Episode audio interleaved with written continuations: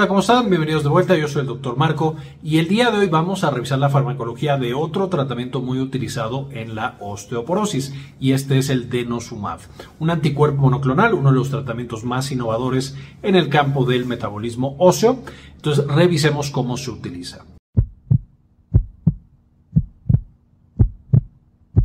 Vamos a ver la farmacología del denosumab, lo bueno, lo malo y lo feo. Por supuesto, el denosumab es un anticuerpo monoclonal, es decir, es un anticuerpo que eh, va a ser generado de manera sintética y como todo anticuerpo vamos a tener que la parte variable se va a pegar a un antígeno. Ahorita vamos a ver exactamente a qué se pega y va a neutralizar su efecto. Ya vimos básicamente cómo funcionan los anticuerpos en general en un video previo que les voy a dejar en la parte de arriba para que puedan consultar. Y vamos a usar este anticuerpo monoclonal que es completamente humano en su estructura.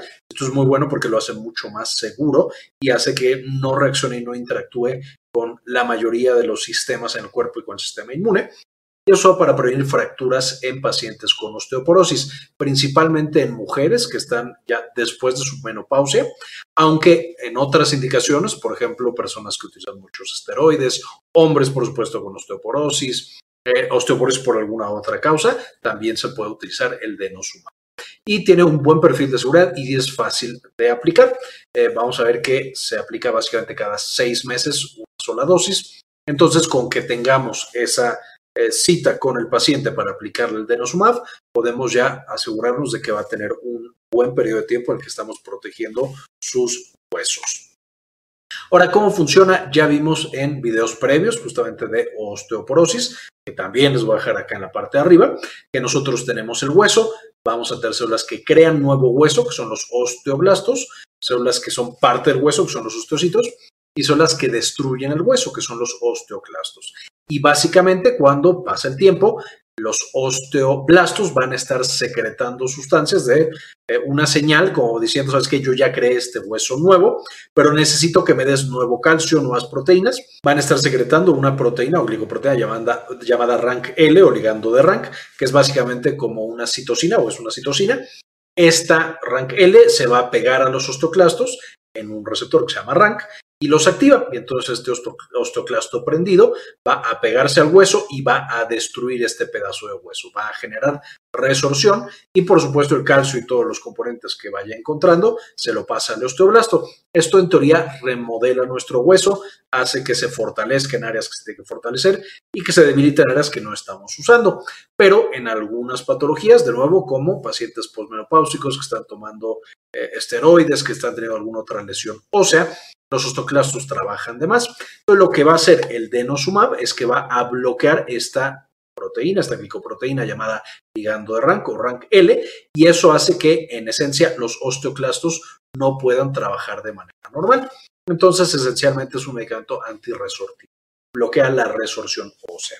Y los osteoclastos básicamente no van a poder diferenciarse de manera adecuada, van a quedarse como precursores. Los precursores no pueden destruir hueso eh, van a prevenir la activación de osteoclastos ya maduros, entonces los que quedan ya diferenciados no tienen demasiada actividad y van a eh, también prevenir o van a afectar su supervivencia. Entonces pueden inducir la apoptosis de los osteoclastos. Las son las que ya están destruyendo el hueso, mueren debido, una vez más, a apoptosis. Con esto, esencialmente, al bloquear el ligando, de rank, mientras tengamos este anticuerpo, que es el denosumab, que se pega, una vez más, a llegando de rank, vamos a tener que los osteoclastos no pueden funcionar. Importante recordar cuando veíamos el video de bisfosfonatos, que también les voy a dejar la parte de arriba para consultar, los bisfosfonatos se metían en el hueso y una vez dentro del hueso van a ser tragados, digamos, por el osteoclasto y ahí es donde, entre comillas, lo intoxicaban y no lo dejaban funcionar. Aquí no nos estamos metiendo con el hueso, está en la sangre el anticuerpo monoclonal, pero también va a prevenir la activación justamente de los osteoclastos. ¿Cuáles son las indicaciones? Esencialmente pacientes que tienen osteoporosis, de nuevo por cualquier razón esta osteoporosis, pero esa va a ser la indicación. Aquí no se ha probado, como sí sucede con los bisfosfonatos, que se use para dolor del hueso. No funciona para eso. Hay algunas otras indicaciones más raras, como algunos tumores. Sin embargo, principalmente se va a usar para la osteoporosis. ¿Cuáles son los eventos adversos? Como solamente se va a pegar al ligando de rank y los anticuerpos monoclonales son altamente específicos, eh, no va a interactuar con la mayoría de los sistemas en el cuerpo. ¿Qué es lo que sí puede llegar y eso por supuesto hace que el denosumab sea bastante seguro, especialmente considerando que es un anticuerpo monoclonal completamente humano. Entonces, ¿qué podemos llegar a tener? La mayoría de los pacientes van a tener cosas como dolor muscular y estado gripal, van a tener eczema y van a tener alopecia. Eczema y algunas otras infecciones de la piel eh, pueden llegar a pasar porque el ligando de RANK es muy parecido a otras citocinas proinflamatorias y entonces al estarlas bloqueando hace que ciertas partes del sistema inmune no trabajen tan bien.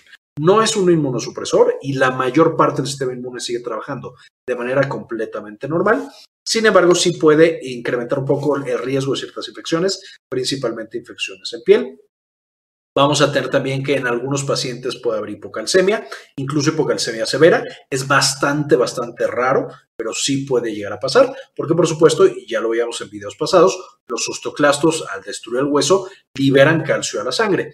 Y eso, por supuesto, puede llevar a que se estabilice mi nivel de calcio en sangre. Si ya no tengo esta importante célula, porque quería proteger a mis huesos, entonces algunos pacientes van a tener calcio bajo.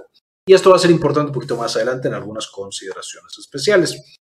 Va a también incrementar el riesgo de fracturas atípicas. Esto es algo que sucede con absolutamente todos los medicamentos que se usan para justamente la osteoporosis, porque protege ciertas partes del hueso y ciertos huesos que clásicamente se fracturan con la osteoporosis, pero en efecto puede llegar a causar que otros huesos eh, sean los que sufran ese daño y sufran justamente la fractura. Eh, también puede llegar a causar osteonecrosis de la mandíbula. Este es un evento adverso que es clásicamente eh, asociado con los bisfosfonatos. Es el principal medicamento que lo genera. Sin embargo, el denosumab, muchísimo más raro. Es decir, si los bisfosfonatos, inventando completamente, completamente un número, lo causan en un 10, el denosumab lo causa en un punto 1. Sin embargo, también puede llegar a pasar con el denosumab. ¿Con qué no combinar? Eh, aquí explicamos justamente que otros medicamentos tienen interacción con denosumab y una vez más no hay interacciones medicamentosas con denosumab debido a que no interactúa básicamente con la mayoría de las estructuras del cuerpo, no es metabolizado por el hígado, es básicamente eliminado eh, sin el metabolismo y eso hace que una vez más no tenga interacciones y lo podamos combinar con los medicamentos que sean. Eh, ¿Cómo se aplica? El denosumab se aplica subcutáneo, abajo de la piel, eh, a través de una inyección, 60 miligramos cada seis meses. Esto, por supuesto, genera una gran facilidad de aplicación porque por seis meses nos podemos olvidar del tratamiento contra la osteoporosis. Y por supuesto, hay una presentación anual. Tenemos una que es de 120 miligramos. En la mayoría de los países o en muchos países no existe, no, no está fácilmente comercializable. Sin embargo, a lo mejor en su país se encuentra en la presentación de 120 miligramos y de nuevo eso se puede administrar eh, de manera anual, no cada seis meses, haciéndolo más sencillo todavía. Finalmente, algunas consideraciones generales. Uno, el denosumab es parte de los tratamientos de primera línea para la osteoporosis y de hecho es incluso más eficaz, por ejemplo, que los bisfosfonatos en la mayoría de los pacientes. Entonces, esta alta eficacia, la comodidad, la comodidad de administrarlo cada seis meses, por supuesto, hacen que si el paciente lo puede pagar, porque es otra consideración, son más caros eh, el denosumab que los bisfosfonatos, si lo puede pagar, es un medicamento que en muchos casos vale la pena vamos a necesitar suplementar al paciente con calcio al menos 500 miligramos y vitamina D al menos 400 unidades internacionales diarias. Hay pacientes que pueden requerir más todavía. Esto, por supuesto, nos protege del bajo riesgo de hipocalcemia que hay con denosumab, pero además nos está ayudando a no solamente bloquear la resorción, sino a favorecer la creación de hueso nuevo, esencial para justo revertir este tema de la osteoporosis y de la osteopenia. Vamos a necesitar, igual que, sucede con otros medicamentos para la, osteoporosis y específicamente con los bisfosfonatos, revisiones dentales preventivas. Eh, necesitamos asegurarnos de que no hay caries, de no, no hay piezas dentales con infecciones, picadas, etcétera, justo para prevenir la osteonecrosis y que con el paso del tiempo se continúe haciendo este tipo de evaluaciones dentales en todo momento, una vez más para mantener protegidos a los pacientes.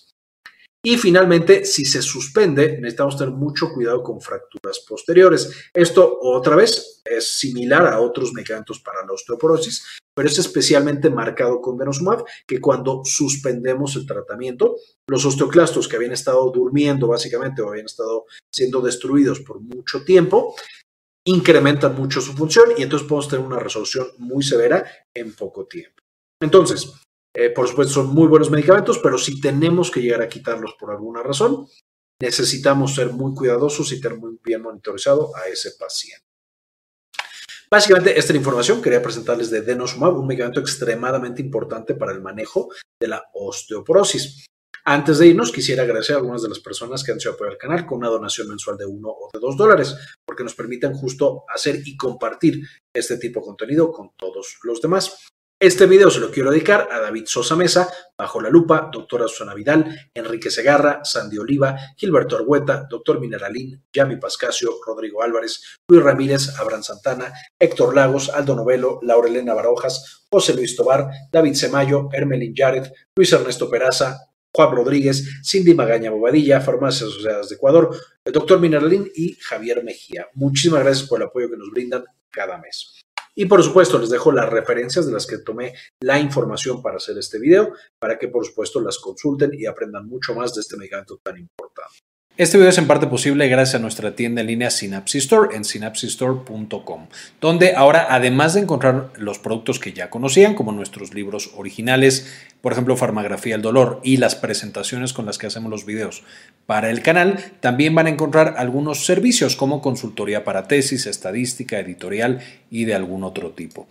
Finalmente, dentro de las presentaciones, por supuesto, van a encontrar las de los principales videos que ya conocen. Eh, nuestro libro de farmagrafía del dolor y algunas otras cosas que les podrían interesar. Bien, esto fue todo por el video, espero les gustara, le entendieran, ya sepamos mejor cómo utilizar el denosumab, de nuevo un medicamento que ha venido un poquito a cambiar el paradigma de cómo se manejaba la osteoporosis. Con eso terminamos y como siempre, ayúdenos a cambiar el mundo, compartan la información.